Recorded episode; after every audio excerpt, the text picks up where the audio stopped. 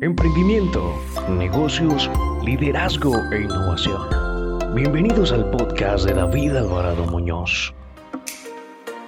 Muy buenos días en América y muy buenas tardes en Europa. Bienvenidos a Perfiles, un viernes más en este momento eh, con la grata compañía de José Ramón Padrón. José Ramón lleva 20 años o un poquito más en el sector del hosting pero siempre comienzo con esta pregunta que es la única que, es igual para todos, José Ramón. Primero agradeciendo por, tu tiempo, por tu atención.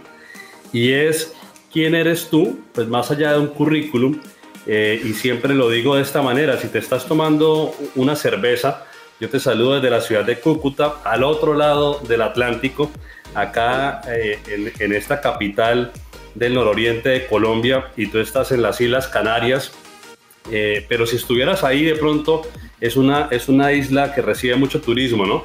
Y estás tomándote de pronto una cervecita o un café y llega un turista, alguien que no te conoce y te saluda, ¿no? Y te dice, bueno, ¿y quién eres?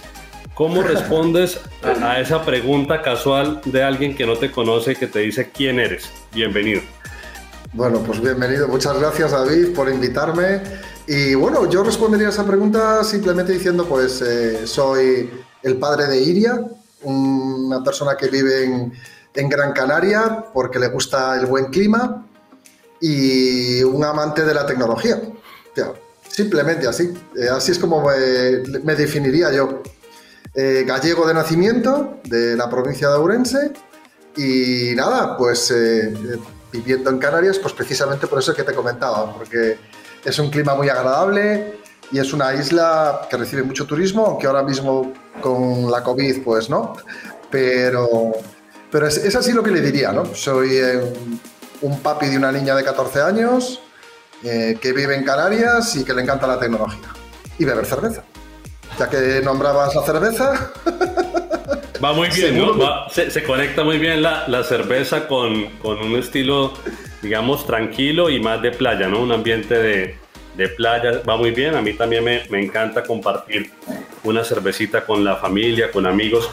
Mira, José Ramón, aprovechando este momento, eh, pues lo que, lo, que, lo que conozco de ti viene por noches de blogging y aprovecho para saludar y agradecer a, Alberto Gómez y a su partner Antonio, Antonio. Cambronero y su, su, show de noches de blogging que los que no lo conocen lo pueden encontrar en YouTube porque siempre se aprende mucho de la mano de ellos dos, pero también te referencio de una comunidad que pertenece a Joan Boluda, que es un gran emprendedor español, pero que también ha tenido un impacto importante acá en América Latina. Y justamente eh, el año pasado, en el marco de esta cuarentena, Joan comenzó a hacer sus directos en Twitch y digamos que ahí me animé y también comencé y comencé a invitar a personas, digamos, de la comunidad de Joan. Entonces, así un poco contacté contigo, te invité, pero lo que te quiero acá de pronto preguntar es algo que no es tan común porque pueden encontrar entrevistas tuyas en, en YouTube, en muchos programas. Ah, Entonces, conocer un poquito más de, cómo llegaste al sector, ¿no? Porque escuchando algunas entrevistas llevas más de 20 años, ¿sí? Entonces, ¿cómo, cómo se conecta José Ramón con hoy que es, eh, todo, todos, los, todos los lugares del mundo están hablando de transformación digital, incluso los más chicos, ¿no? Eh, puedes estar en Bogotá, que es la capital de Colombia, o puedes estar en Medellín, que es una ciudad muy conocida, o puedes estar en Cúcuta, como estoy yo, es una ciudad mucho intermedia, mucho más chica, casi un millón de habitantes, pero también estamos hablando de transformación digital. Y cuando te metes en el cuento de la transformación digital, pues el host, el hosting es fundamental. Pero antes de llegar acá, ¿cómo conectas en, en esa historia de tu vida con esta industria que hoy en día eh, está en, la agenda de todas las empresas, de todos los gobiernos, de todas las personas? Pues muy sencillo. Em, resulta que yo tenía y tengo un amigo que se llama Vences, eh, que en el año 1998 empezó a trabajar en una empresa de hosting de las primeras que había en España. En este caso era un reseller de Verio que se llamaba Rapid Site. Y bueno, yo pues eh, me quedaba con él muchas veces al año, ¿no? Y, me iba a su casa, se venía a la mía y eh, me, explicó su trabajo y me gustó. O sea, me parecía algo eh, que, cara a futuro podía ser muy interesante, como así se ha demostrado que, ha sido. Y le pregunté, oye, ¿qué, necesito para entrar a trabajar en, el sector del hosting? Me dijo, oye, pues mira, aprende a hacer páginas web, así tendrás eh, la base tecnológica suficiente, pues de HTML, de Perl, de Photoshop, de todo lo que había de aquellas herramientas en aquel momento y sigue habiendo. Y una vez que tengas un poco controlado eso, algo de SEO y tal, eh, me llamas. Y entré en el departamento de soporte. Y estuve en soporte técnico durante tres años aproximadamente. Y esa es mi, conexión, fue pues por un amigo que, trabajaba en el sector y me pareció, la verdad es que me encantó. A mí siempre me, ya me gustaba la tecnología, tuve desde muy tempranito, desde muy pequeño ordenador, eh, y la verdad es que todo esto me emocionaba. Y así comencé. Comencé en el soporte técnico, dando soporte técnico y, fui pasando por muchos departamentos, eh, por marketing, por departamento de partners, por ventas, eh, por departamento técnico, dirigí la atención al cliente de un proveedor de hosting, luego me fui a una sección enterprise de una gran compañía europea de hosting y todo, todo ha sido en relación con el hosting eh, durante estos últimos 21 años, que son los que llevo en el sector. Y todo comenzó pues, por una amistad, David, por algo que nos puede ocurrir a cualquiera de nosotros. Mira, José Ramón, ¿qué, consideras que, que conectó bien de pronto con ese background o con esa experiencia que tenías cuando te dice tu amigo, mira, aprende de páginas web, aprende como estos lenguajes, pero finalmente hubo conexión, ¿no? entre ese José Ramón de esa época y de pronto lo que estabas en ese momento, pues eh, no solamente mucho más joven, sino de pronto, no sé si te, si te pasa, pero siempre me gusta hablar con los jóvenes. Acá en Colombia los jóvenes salen de su, de su educación escolar más o menos a los 17, 18 años y a veces a esa edad de 17, 18 no se sabe bien qué hacer a veces escogen una carrera como por, por el compromiso con sus padres, pero no hay mucha claridad, ¿cierto? Entonces, ¿qué crees que, que, conectó bien entre ese camino que escogiste, pero también lo que ya venías de pronto detectando que eran fortalezas tuyas? Sí, bueno, eh, lo primero que yo he tenido, eh, he sido siempre una persona muy, muy activa hiperactiva, para ser exacto. Entonces, desde, desde muy chico eh, trabajé en, una librería que tenían mis padres. Entonces, tuve contacto con clientes desde muy joven, desde que tenía 11 años o algo así, desde que mi cabeza llegaba al mostrador y podía atender y, dar el cambio, empecé a trabajar, a ayudar con mis padres. Eso me dio, eso me dio un, un, bueno, pues un background respecto a la atención al cliente y a las ventas eh, diferente al resto, porque empecé desde muy temprano. Por otro lado, hay otra faceta de mi vida. Fui músico semiprofesional durante ocho años y trabajé en el sector de la producción de conciertos. Y eh, durante toda esa época, pues yo era el que buscaba los conciertos, eh, o sea, tenía, empecé poco a poco, era un emprendimiento en toda regla, un emprendimiento en toda regla, porque había que llevar el grupo, eh, desde componer, llevar el grupo, conseguir conciertos, citas, temas de transporte, de logística, e intentar llevar el grupo por buen camino. de esa parte me encargaba yo. Entonces, eso me dio un conocimiento sobre pues eh, cómo manejar dinero, eh, cómo alquilar, contratar cosas. Es decir, cuando llegué a la parte del hosting, yo ya venía con una idea de emprendeduría bastante fuerte, más esas pequeñas dotes de ventas. Y eh, al final mis estudios fueron maestría, es decir, yo soy profesor de educación primaria. No tengo nada que ver con la tecnología en cuanto a mi formación. Y eso me dio eh, lecciones de pedagogía, de cómo enseñar, cómo enseñar, eh, lo que al final no, ejercí de maestro, pero sí me dio claves en la comunicación. Si mezclas todo eso y además le añades, eh, pues eso, datos tecnológicos, o sea, un poco de aprendizaje tecnológico como tuve durante un año y medio sobre cómo hacer páginas web, que en aquel momento no, no era muy común, no era tan común, ese fue el resultado. Llegué a una empresa de, soporte, pero con, con, muchas dotes, ¿no? con muchas cosas por hacer. Y por eso eh, a lo mejor estaba en soporte, pero también ayudando al departamento de marketing a la hora de redactar mensajes y em, eh, haciendo documentación para cursos eh, sobre o tutoriales para el propio soporte. Todo eso ayudó. Y la verdad es que nada tenía que ver con la tecnología. Pero todo fue sumando hasta llegar a este currículum que tengo ahora, que me permite ser pues, country manager, me permite ser director general de una empresa de hosting eh, y llevar a un grupo de, personas que trabajan conmigo eh, por buen puerto. Esa es, eh, creo que respondo así a tu pregunta, Yo creo que sí. Como bien lo dices, hoy eres el director general para España de SiteGround, la compañía que representas una compañía que se funda en el 2005 y que en España entiendo abre operaciones, digamos, formales o, con presencia a nivel jurídico en 2015, según lo que estuve ahí revisando en, la web de la compañía.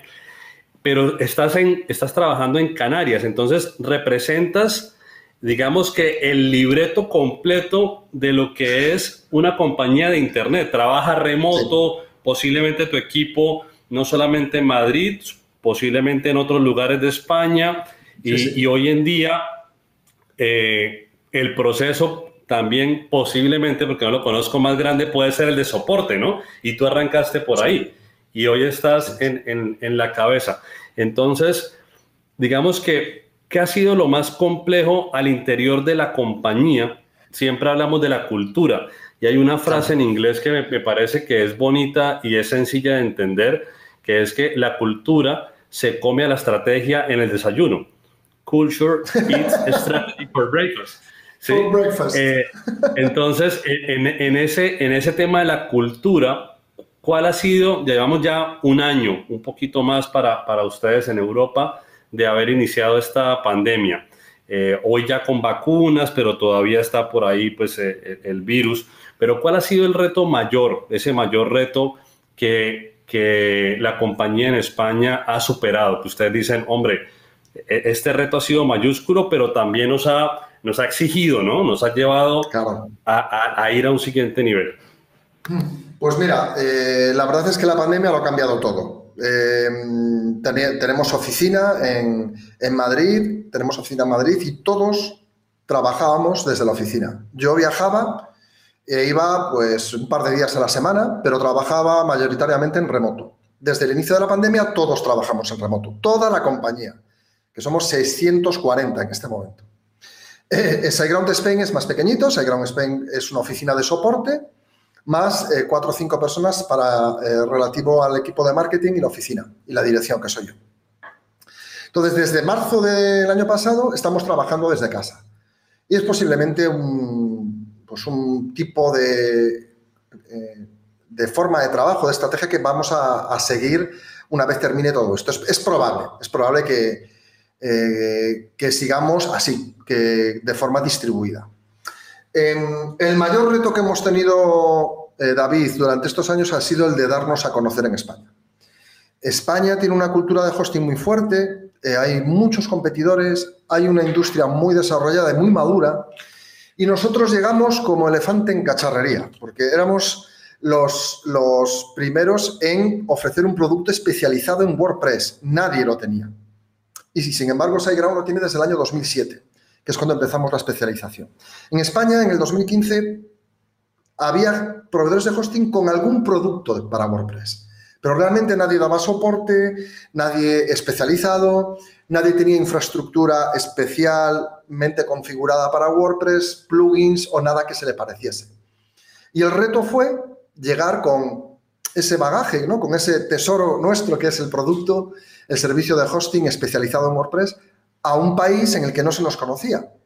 SiteGround podía tener en España en aquel momento unos 2.000 clientes, pero que pertenecían a la, multinacional no a SiteGround Spain, SL. Abrimos la compañía en febrero, contratamos al personal, que en ese momento éramos 12 personas en soporte, y se les formó hasta septiembre, que fue el momento en el que empezamos a dar servicio oficialmente en España. El reto mayor ha sido darnos a conocer.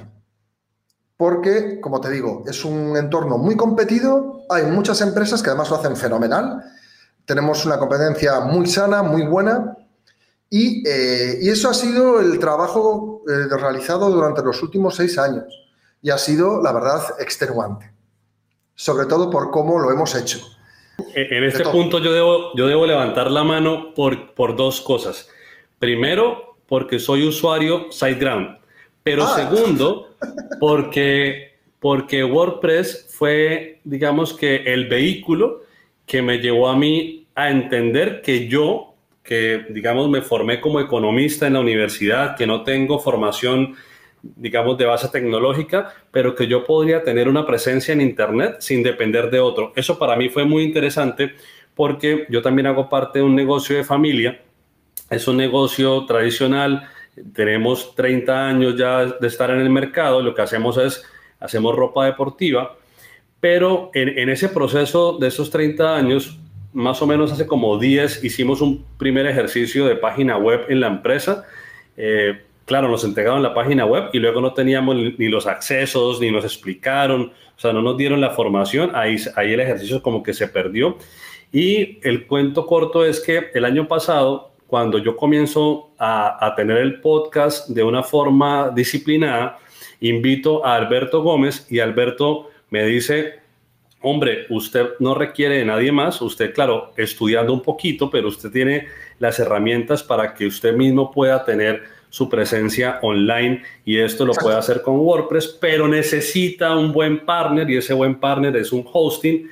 ¿Y por qué digo que dos cosas? Primero porque mencionas el, el tema de, de, un hosting especializado para WordPress, pero también mencionas eh, la tarea importante de comunicarte, de darte a conocer como, como empresa, como marca.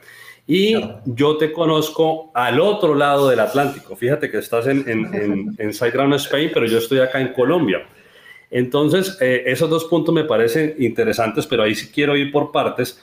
Primero, para algo de pronto eh, más sencillo, y es cómo le explicas a un, a un emprendedor o a una, a una empresa, digamos, tradicional que no estaba en digital y que ahora por todos lados escucha transformación digital, que ha visto bajadas sus ventas y dice, bueno, ya, ya, ya no más, ya no me resisto más, me voy a digital pero ¿cómo le explicas la importancia de un hosting y, de pronto qué mirar para escoger un buen, un buen partner ahí como, como hosting? Pues mira, es tan importante tener un buen eh, socio, en este caso un buen partner con, y escoger un buen proveedor de hosting. Es tan importante como que eh, prácticamente tu éxito en Internet va a depender, va a depender directamente, es directamente proporcional a la calidad de tu hosting. Tú puedes tener la página web mejor diseñada, más bonita, con las mejores campañas de marketing que te puedas imaginar, que en el momento en el que tu web eh, es lenta o no está, o, eh, directamente, eh, pues eso, se va a, eso va a repercutir directamente en toda la cadena que alimenta tu página web, desde la presencia en buscadores a, a la idea de la experiencia de usuario que va a tener esa persona al ver tu página web la lentitud o, que simplemente no esté porque está el servidor caído, que es lo que se suele decir, que caen los servidores, como si cayesen de alguna parte, ¿no? Entonces, ¿qué le diría a alguien que, que está eh, empezando ahora mismo eh, con la digitalización de su negocio, que lógicamente hay que hacerlo así porque el hábito, los hábitos de compra de los usuarios han cambiado muchísimo y o te digitalizas o vas a tener muchísimas menos oportunidades de que la gente te conozca y, compre tus productos o servicios. Eh, yo lo que le diría es, es como comprar casa, no es para cambiarlo los seis meses. Muy bien, Alberto, es cierto, Alberto. Hola, por cierto. Entonces, tiene que fijarse en dos o tres aspectos, no, demasiados. Primero, si se adecua o está especializado en la herramienta que ha utilizado para hacer su página web, ya sea un PrestaShop, un Magento, un WordPress o simplemente HTML y JavaScript. Es decir, ah, pues mira, mi diseñador me ha hecho mi página web con WordPress, perfecto. Entonces me busco proveedores de hosting especializados en WordPress. Y me fijo que todo esté rodeado de WordPress, que no es simplemente que tengan un producto para WordPress, otro para no sé qué, otro. No, no, no. Todo está hecho para WordPress. Eso es muy importante. Segundo, que prueben el soporte, David.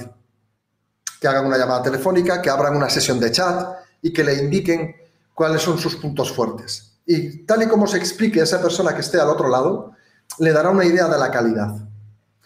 Y eso respecto al soporte. Y luego, lógicamente, tiene que ser un proveedor de hosting en el que haya información sobre seguridad y velocidad. Tiene que haber en alguna parte, en la web o que en los mensajes de venta insistan en la velocidad o en la seguridad. Estas son, yo creo que las tres cosas más importantes. Primero, busca un proveedor de hosting especializado en las herramientas que tú estás usando. Segundo, que tenga un buen departamento de soporte, porque el momento en el que te hacen falta es cuando vas a ver si un proveedor de hosting vale o no vale. Y tercero, eh, todo aquello que tenga relación con velocidad y seguridad, porque ahora mismo son clave a la hora de tener presencia en Internet. Ya nadie se puede permitir tener una web lenta. Nadie porque lo que está haciendo es perder clientes eh, y potenciales clientes a una velocidad que ni siquiera se pueden imaginar. Las estadísticas así lo dicen. Y así lo dice Google, además, ¿eh? no es que lo diga yo. 500 milisegundos menos, eh, o sea, de, de carga extra en tu web es un 25% menos de resultados en búsquedas. Por encima de 3 segundos ya estás perdiendo el 45% de tus visitas. O sea, son cifras que nos dan una idea de lo importante que es la velocidad. Y tiene que haber un equilibrio, lógicamente, entre el diseño de esa página web, esa experiencia de usuario y la velocidad. La gente, eh, David, cuando compara tu web no la compara en velocidad con la de tu competencia, lo hace con las herramientas que utilizan todos los días, Google, Facebook, Instagram, y solo hay que fijarse la velocidad a la que cargan Amazon estos servicios. Entonces no podemos permitirnos ser más lentos que ellos. Y de ahí que el hosting sea clave fundamental. Luego, lógicamente, cómo esté hecha esa página web y la calidad de su programación. Ojo, también, ¿eh? que nosotros eh, tenemos alojadas pues, cerca de 3 millones de páginas web en este momento. Más del 30% son comercios electrónicos y hay comercios electrónicos muy rápidos en el mismo producto de hosting y los hay muy lentos. Y eso ya no depende del hosting, ¿no? Pero lógicamente ganamos desde el momento en que estamos alojados en un, buen proveedor de hosting, David. Bueno, me, causa curiosidad, cuando tú miras la torta de a lo que se dedican tus clientes, ya nos está dando un primer dato, ¿no? 30% e-commerce, comercio electrónico. ¿El segundo segmento cuál es? Después de e-commerce, ¿cuál sería el segundo segmento? Agencias, agencias de marketing y diseño. Es decir, mira, tenemos dos tipos de cliente fundamental. Tenemos el cliente final, típica empresa o negocio que aloja su, página web, puede ser alrededor del 60% de nuestra actual clientela, que son puede ser 2.600.000 clientes, con un total de 3 millones de páginas web. y luego está el de las agencias. Agencias de marketing, de diseño web, de SEO y freelance. Gente que se dedica profesionalmente al diseño y a la programación. Eso es el 40%. Y tenemos ese porcentaje tan alto de agencias por las herramientas que incluimos eh, para gestión de cuentas, para trasvase de webs mm, y toda la funcionalidad técnica que facilita el trabajo a las, a las agencias. son, esa es nuestra división de clientes fundamental. Y luego a partir de ahí los tipos de web, pues prácticamente, pues como te decía, el 70%, el 70 es web corporativa, web eh, tarjeta de presentación en Internet y un 30% son, eh, pues eso, comercios electrónicos. Más grandes, más pequeños, hay de todo. Perfecto, Mon. Mira, eh, conclusión cuando hablabas de velocidad. Para los que están escuchando y los que lleguen a escuchar esto en el podcast, medir uno o dos segundos. Ya, ya más de dos segundos habría que, revisar y, replantearse el tema. Hay algo, hay algo que me parece interesante para que nos, nos amplíes un poquito más y, y nos lo cuentas desde cuando nos decías que entran con ese producto diferencial de ser hosting, pero para WordPress y entran para ese nicho. ¿Por qué WordPress? Ah, muy sencillo. Nosotros a partir del año 2, nacimos en el 2004, pero a partir del 2005 ya hay en el mercado diferentes herramientas para crear tu web. Había Mambo de aquellas, que, que luego fue Joomla. Ya teníamos, eh, ya teníamos los comienzos de, WordPress en 2005, 2006. Estaba Drupal, y luego estaba pues, PHP Nuke, bueno, todas estas herramientas que, nacieron en aquella época. ¿Qué pasó? Que, bueno, siempre tuvimos un, eh, un enfoque, filosofía de compañía basada en el cliente, poniendo al cliente en el centro y construyendo la compañía y los servicios alrededor de ese cliente que teníamos en mente. Y lo que empezó a ocurrir es que a partir de 2005 veíamos que mucha gente comenzaba a hacernos preguntas sobre cómo instalar Drupal, cómo instalar WordPress, cómo instalar tal. Oye, ¿qué puedo hacer con WordPress? ¿Qué puedo hacer?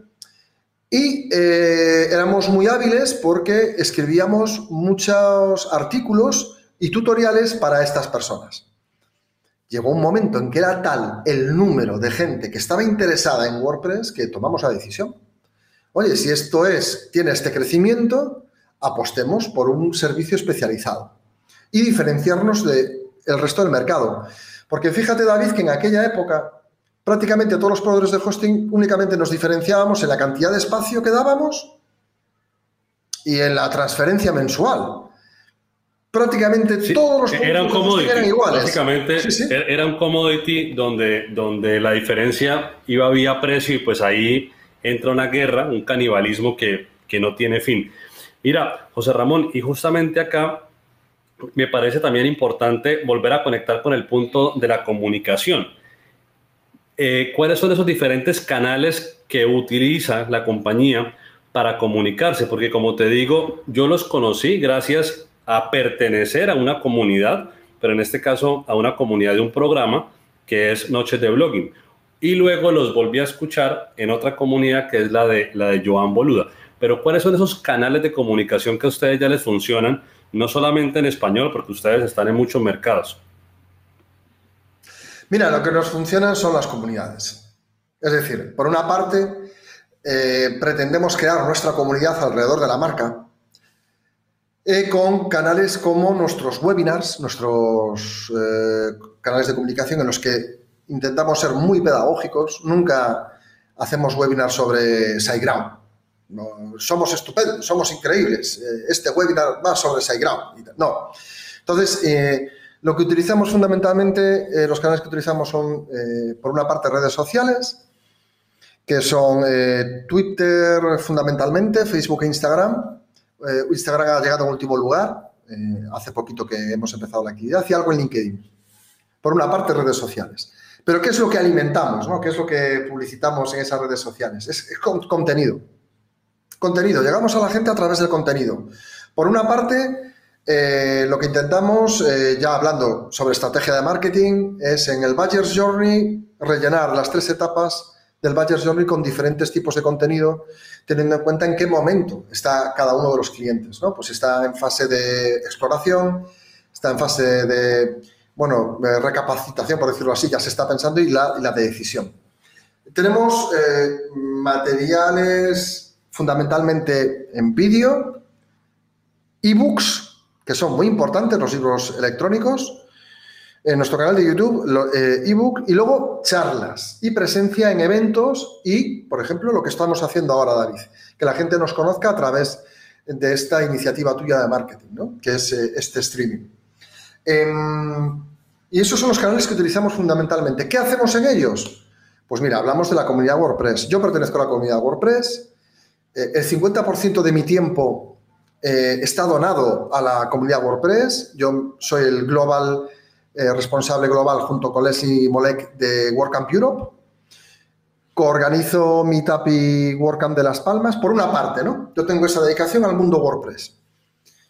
Eh, por la otra, pues voy a programas como los de John Boluda, intentando dar una visión sobre el hosting pedagógica intentando que la gente entienda la importancia del hosting. Ese es mi cometido.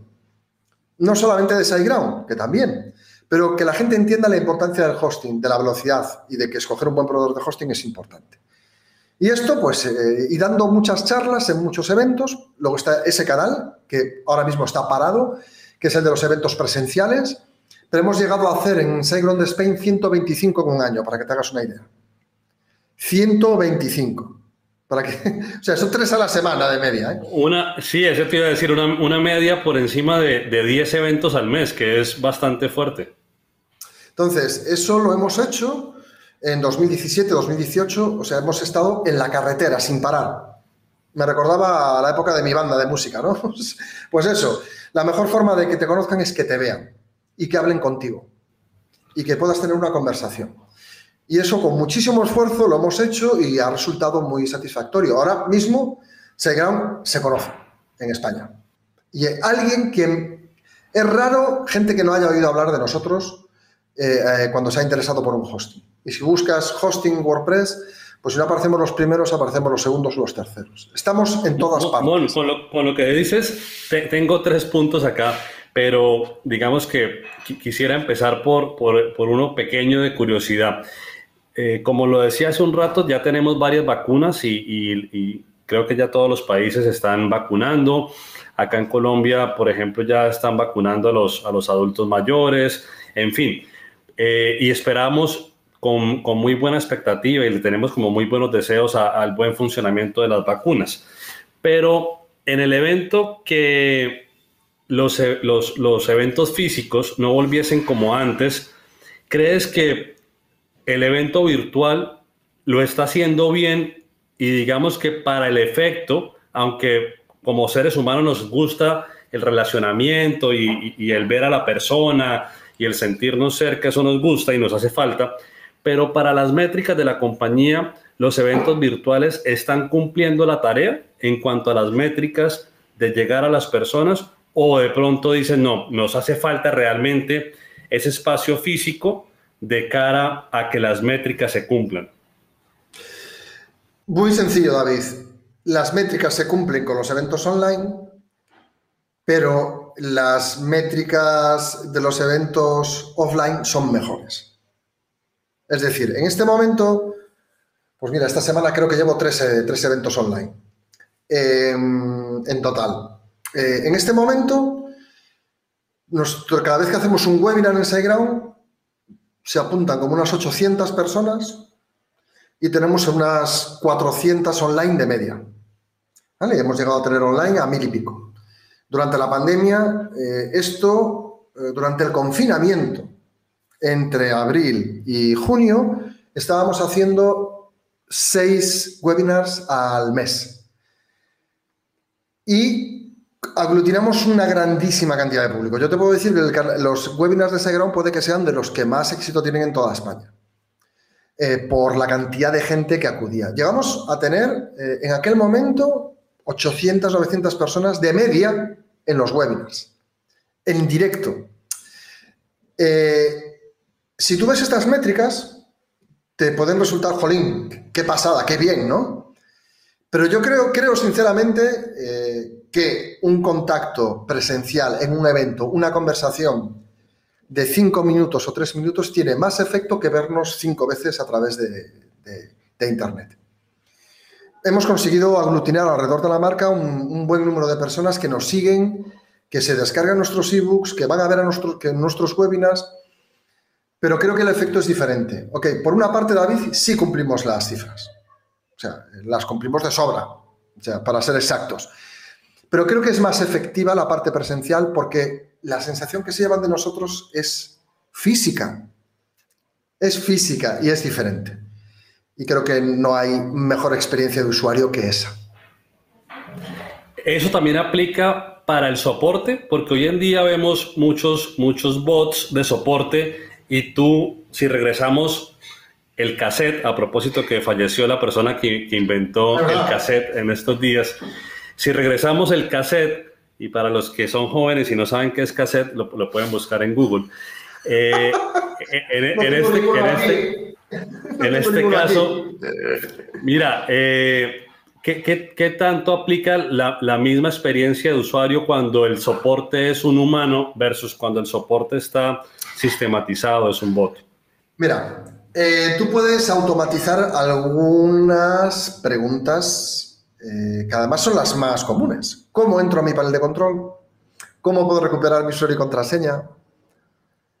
Em, ¿Cuál es el FTP, por ejemplo, de mi, de mi página web? Eso se puede automatizar. Eso no requiere ninguna historia. Ahora bien, hasta ahí, hasta ahí. El hosting es muy complejo.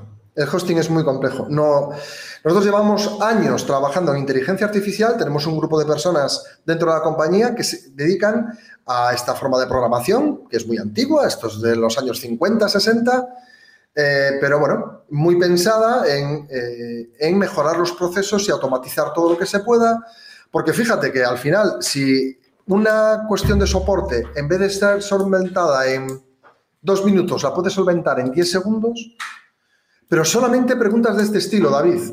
Esto es lo único que se puede automatizar. Oye, ¿cómo entra mi panel de control? Eso te lo responde un bot. Pues mira, usted tiene que, porque ya toma los datos de quién está entrando, porque para entrar a nuestro soporte hay que, hay que eh, eh, entrar con usuario y contraseña. Esto nos facilita la identificación y ver cuál es tu cuenta. Oye, ¿cómo entro a mi panel de control? Eh, pues se hace así, con esta tal. ¿Cómo entro a mi escritorio de WordPress? eso se puede automatizar.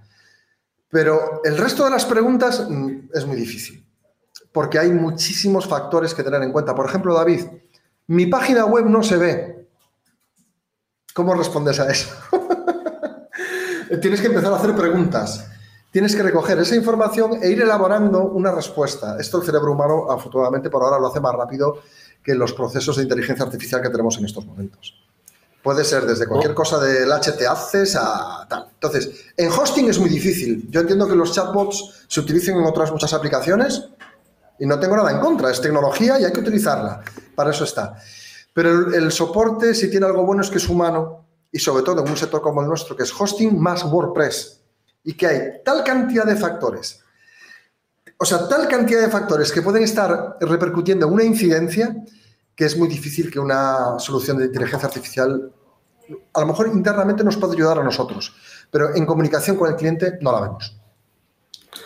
Mon, una, una curiosidad también acá, y es que si recuerdas alguna anécdota, pues ha pasado ya 20 años, pero cuando trabajabas en soporte, cuando iniciaste, de, de, alguna amistad. O sea, claro, las conversaciones iniciaban desde el punto técnico porque había un problema por resolver, pero de repente ya la comunicación se hacía tan frecuente que terminabas siendo amigo o, casi que muy conocido de esta persona y al final estaban hablando de un partido de fútbol o, terminaban hablando de otro tema que no tenía que ver con el punto de inicio. ¿Nos podías compartir alguna anécdota de Muchísimos.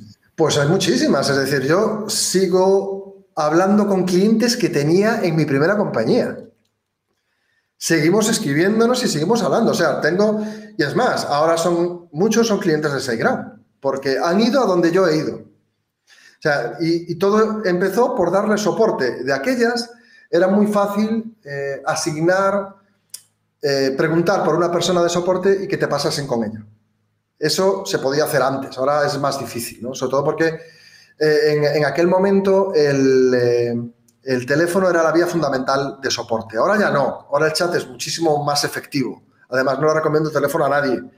Pero eh, te hablo de, por ejemplo, un partner como es Indian Webs, Marcos Guerrero, a que yo le daba soporte y preguntaba por mí y yo le daba soporte eh, y, ahora es cliente de SiteGround, es partner de SiteGround, tiene, no sé, si 200 webs con nosotros o no sé cuántas tiene y, prácticamente eh, a donde yo he ido ha venido él gracias a esos contactos de soporte. Es que lo cierto es que cuando das un buen servicio, y la gente pues eh, toma confianza.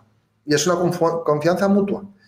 Y, eso se, pero bueno, anécdotas, pues ya te digo, por ejemplo, esta de Marcos Guerrero, eh, de Indian Webs, que lo conozco desde, lo conocí personalmente por primera vez en el año 2005 o algo así, llevaba dándole soporte desde el año 2000.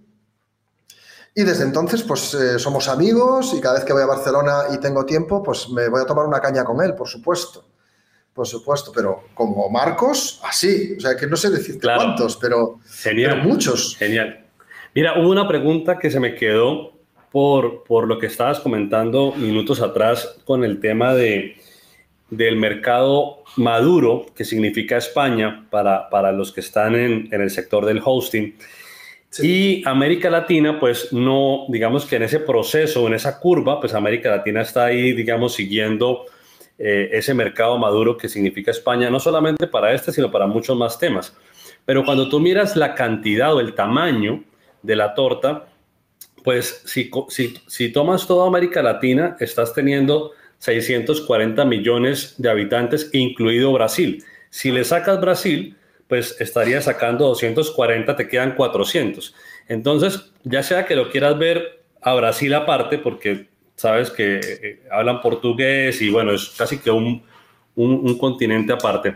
Eh, bueno, fala, fala brasileiro que no es portugués, diferente. Okay, no, les digas que no, no, les digas que hablan portugués, por favor. Que alguno te dirá, ¿cómo? ¿Cómo? No, no, no. Nos, nos falamos brasileiro. Es diferente, es diferente. Eh, bueno, está muy bien, pero te quedan 400 millones que, tenemos una lengua madre común.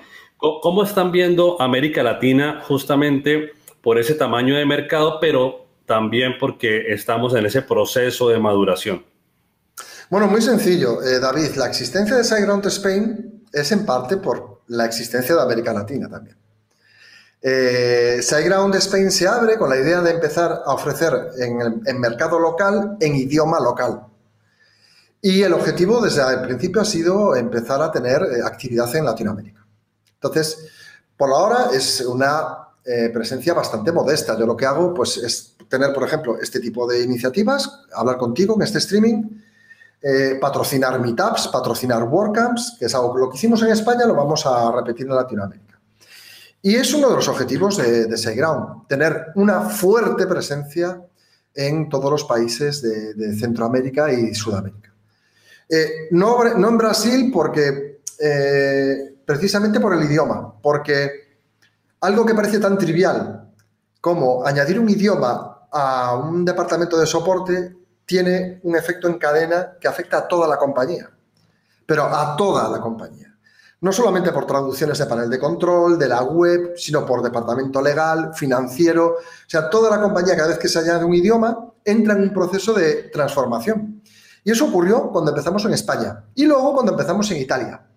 Ahora mismo SiteGround ofrece servicios en inglés, español e italiano. Entonces, eh, eh, David, nosotros vemos América Latina como una oportunidad magnífica de que se nos conozca y además sabemos que los proveedores de hosting en América Latina, que los hay buenísimos, eh, o sea, hay menos competencia de la que podemos tener en España. Son menos. No, no sé por qué, la verdad, David. No sé por qué. No sé si es que el, mercado todavía no es lo suficientemente maduro digitalmente para haberse desarrollado todavía más a empresas de hosting y por eso ves eh, compañías como GoDaddy, compañías como HostGator, que son americanas, que tienen presencia en toda América Latina. Y poco a poco, empresas como Web Empresa, eh, eh, de aquí de España, también manteniendo presencia en América Latina y dentro de poco estaremos nosotros también. Es una gran oportunidad, desde luego, David. Y la vamos a aprovechar. Eh, por ahí estaremos viajando en persona, dando charlas, dando ruedas de prensa. bueno, en cuanto todo esto se recupere, claro. Genial. Y, digamos que desde, desde, la parte física o, legal, ¿por dónde están pensando comenzar? De pronto Ciudad de México por el o México por el tamaño de, de mercado o están pensando más en Argentina, también por, digamos que por, por el nivel de desarrollo en Argentina, no sé por dónde lo están viendo iniciar. Hay dos mercados muy seguros que son México y Colombia. O sea, esos dos para nosotros son clave, empezando por México, eh, precisamente por su tamaño, por su cercanía a Estados Unidos. Eh, tienen eh, pues predilección por hosting americano. Nosotros tenemos data center en Estados Unidos. Eh, tenemos dos, para ser exactos, en Google. Em, entonces, esa es nuestra idea. Es más, ya he estado en México dando charlas en una WordCamp eh, y también lo he estado en Costa Rica. Hemos estado, allí ya he ido dos veces, a dos WordCamps, a tres meetups. Eh, Costa Rica también será un, mercado que tenemos muy en cuenta, pero sobre todo es México el primero. Digamos, para empezar de norte a sur. De norte a capital hay una capital común, Mon, de América Latina que es Miami, ¿no? Si estás en Miami, estás en toda América Latina. Y ahí tienes cerca a Alberto que, que, podría ser un, buen aliado, que está muy cerquita, muy cerquita de Miami. Eh, en Coconut Creek, sí, Coconut Creek. Justamente Alberto me, me, ha pasado como unas preguntas en el chat y, y hay una que se me estaba quedando, pero que tú tocaste algo transversal y la quiero conectar. Cuando cuando eres director general y nos compartes que le dedicas el 50% del tiempo a la comunidad, creo que es algo que pocos directores generales de, corporativos hacen. Entonces, aquí puede estarnos escuchando algún, algún, director de alguna empresa pequeña, mediana, en fin, no importa, pero ¿qué le podrías recomendar o, por qué, mejor, no qué, sino por qué le podría recomendar al director de una empresa dedicar una porción importante de su tiempo, de su tiempo, digamos, del día a día a la comunidad? De pronto no porque está en el hosting, pensemos en un director que esté en otro sector, en otro segmento de la economía, pero igualmente le va a ser muy beneficioso crear comunidad. Bueno, eh, tiene todo el sentido del mundo. Es decir, eh, la comunidad es para nosotros, en este caso, una fuente de eh, reconocimiento de marca y además de potenciales clientes. O sea, viendo, analizándolo desde el punto de vista empresarial. Entonces, cualquier negocio, eh, no sé si todos, todos, pero muchos negocios tienen la oportunidad de, poner servicio y de colaborar con las comunidades que alimentan sus potenciales clientes. Por ejemplo, en el caso de la tecnología es muy sencillo. O sea, eh, en el caso de hosting todavía más, porque el mundo WordPress eh, también engloba comunidades de diseño, de programación, de, todo, ¿no? Pero en nuestro caso es muy claro. Eh, tener presencia en la comunidad WordPress nos hace todavía más grandes. Y dedicar mi tiempo a que esa comunidad crezca nos beneficia. Cuanto más crezca esa comunidad, más va a crecer SiteGround en muchos aspectos. Entonces, si ahora mismo una persona que me esté escuchando ahora alrededor de su negocio tiene la oportunidad de colaborar con una comunidad de gente que tiene intereses comunes con los principales de tu negocio, es bastante recomendable que empiece a dedicar tiempo a fomentar el crecimiento de esa comunidad, porque eh, paralelamente eh, eh, irá creciendo el interés por su compañía. Es una buena forma de hacer marca sin hacer publicidad. Es simplemente que la gente te conoce porque tú eres, ah, es Mon de.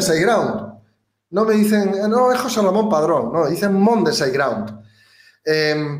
Eh, y lo mismo puede pasar en, una comunidad, no simplemente por este eh, hecho de que te conozcan y conozcan tu marca, sino porque además es ético. Mm, eh, de forma que si tú ayudas a esa comunidad, estás devolviendo de una forma directa pues ese valor que que a ti te aporta tener presencia en ella. Es como fomentar, es como abonar el campo antes de hacer un cultivo, ¿sabes? Eh, y además estás en la siembra y en la cosecha. No solamente vas allí a cazar clientes, no, no, no, no. Hay que estar a las, duras y a las maduras. Hay que estar cuando hay que trabajar y trabajar mucho, porque la comunidad requiere de mucho trabajo, pero los beneficios más importantes es un aumento de potenciales clientes y de brand awareness dentro de esa compañía, de reconocimiento de marca. Es por eso lo que le diría a cualquier persona que si alrededor de su negocio hay una comunidad, directamente a por ella, a trabajar en esa comunidad, a fomentarla, a darle presencia a gente de la comunidad en tus canales de marketing. Y ellos harán lo contrario. Ellos al final te, están dando a ti presencia. Y por eso, eso es lo que le diría a David. Eso es lo que le diría. Bueno, acá un paréntesis, y es que para conectar contigo, ya lo decías, que Twitter es un, es un canal importante, así que pueden conectar contigo como Monchomat en, en Twitter. Monchomat. Se encontrar como, como Monchomat. Eh, sí, Monchomat, acabado en MAD. Eh, nos decías que estás en tres idiomas, ¿cierto? Inglés, castellano e italiano. Así como tú representas pues, esta, casi que este influenciador de tu propia marca o de tu propia compañía, SiteGround, el director general en Italia hace lo propio y también tienen lo propio con un colega que lo hace en inglés. O sea, también esta cultura de la empresa de que sus mismos colaboradores sean los creadores de contenido y sean los representantes de marca, aplica en otros idiomas o es como tu ADN, lo que nos compartían, ¿no? De chico ayudabas a tus padres, fuiste vendedor en una librería y tienes este ADN de intraemprendedor. Es esta, es esta opción. Es cierto que en, eh, tanto en Italia como en el mercado inglés hay personas que dan charlas y somos a lo mejor tres o cuatro en toda la compañía. Pero este papel de aglutinar la presencia eh, y el reconocimiento de marca y identificarme como, como interlocutor de la compañía y un interlocutor técnico eh, y de marketing eh, especializado respecto a la marca SiteGround es solamente mío. O sea, solamente lo estoy haciendo yo en SiteGround. Y es precisamente por eso que tú has comentado. Yo no sabría, yo no sabría explicarlo mejor, pero es eso, es el intraemprendimiento. Cuando yo llegué a SiteGround, gracias Alberto, cuando yo entré a SiteGround no había esto. No hacíamos nada de esto.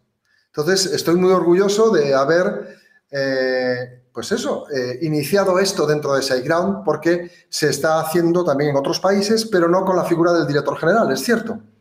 Risto Panjarov, un compañero que es el manager de iniciativas WordPress en SiteGround, hace lo mismo en el mercado inglés. Él es un técnico, además es diseñador, es decir, tiene muchísimos conocimientos sobre WordPress desde el punto de vista técnico. Entonces él asume ese papel de speaker en diferentes eventos. Pero también hay más gente que da charlas dentro de SiteGround.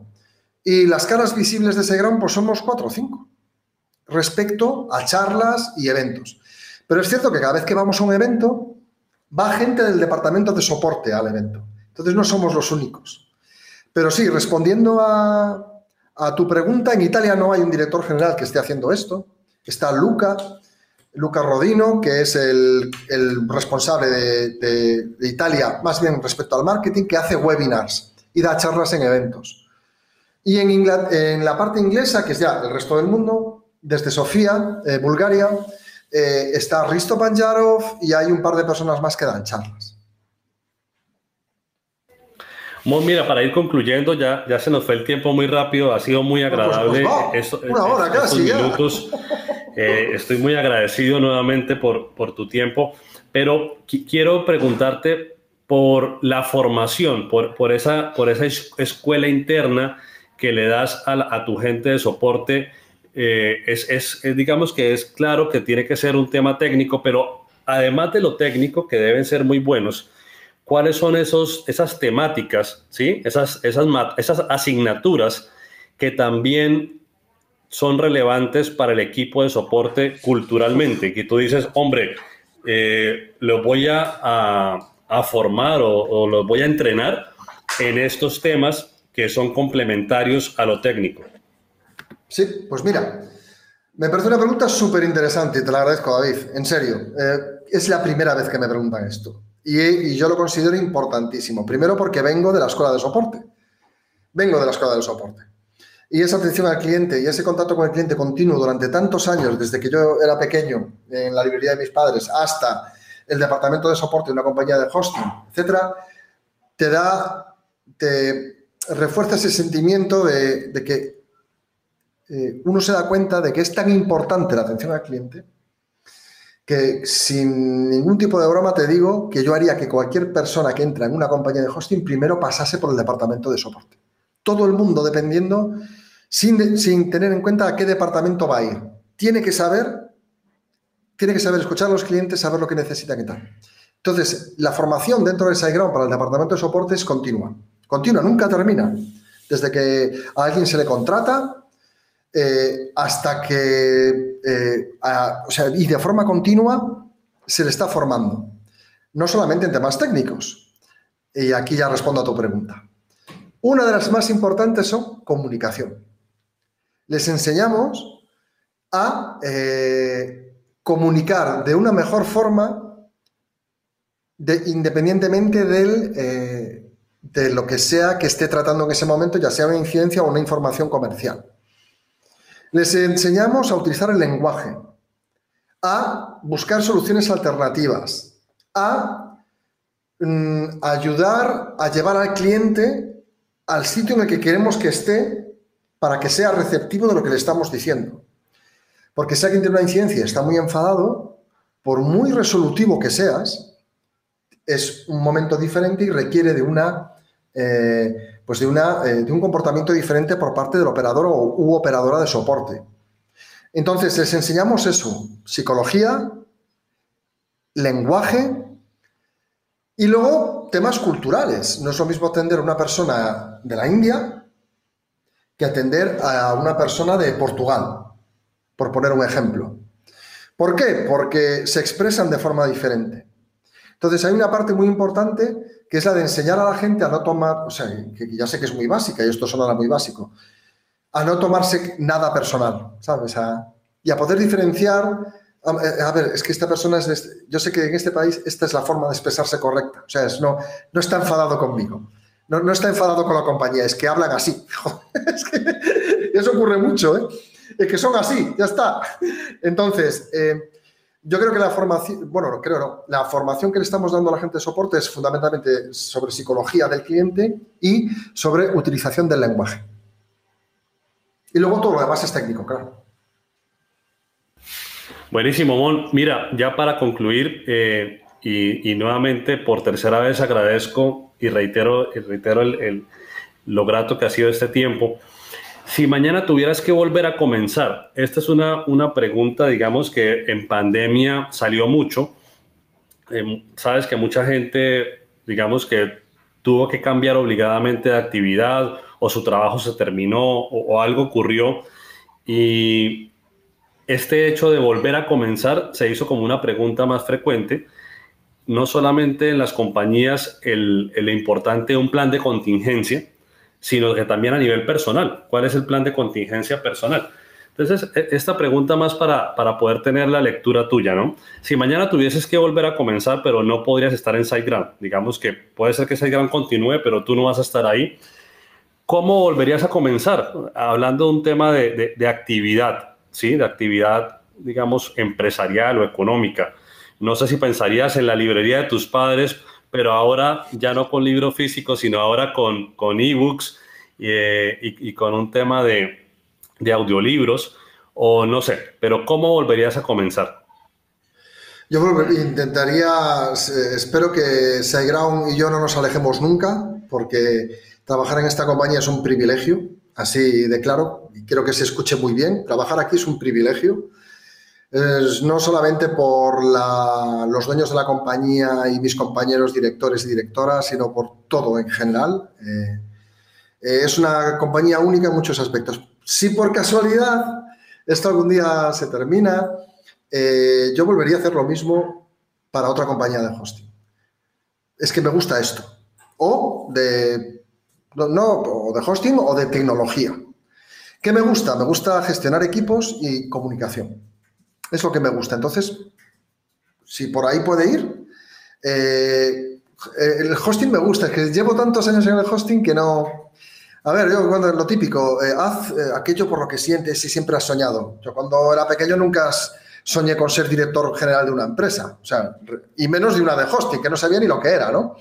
Pero lo cierto es que uno se va adaptando a lo que hace y he encontrado esta actividad, que es la de gestionar equipos, gestionar lo que me corresponde de una comunidad como es la de WordPress y dar a conocer a una empresa en un sector que es el equilibrio perfecto. O sea, nunca he estado tan feliz y contento en mi vida con lo que hago profesionalmente. Entonces, intentaría replicarlo de alguna otra forma.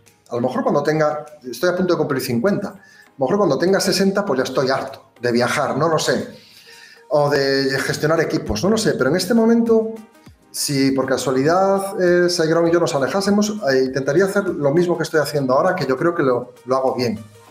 Que, sean otros los que me critiquen, ¿vale? No yo mismo, ¿ok? Que esto puede sonar un poco pretencioso, pero, pero reconozco que esto que hago me gusta.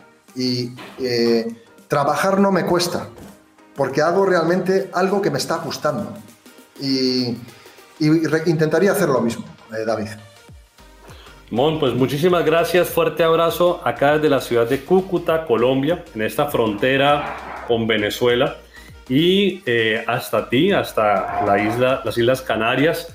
Te deseo pues mucho éxito en lo que resta de este año y esperamos seguir contando con SiteGround, como dices, y con Mon, como lo dice Alberto, por mucho, mucho más tiempo. Muchísimas gracias David por invitarme. Eh, por dar a conocer un poquito más a iGround en Colombia. Te lo agradezco mucho. Un saludo a Cúcuta, un saludo a todo, a, todo el país, y lo que nos estén escuchando. Te lo agradezco mucho. Cuando quieras me vuelves a llamar.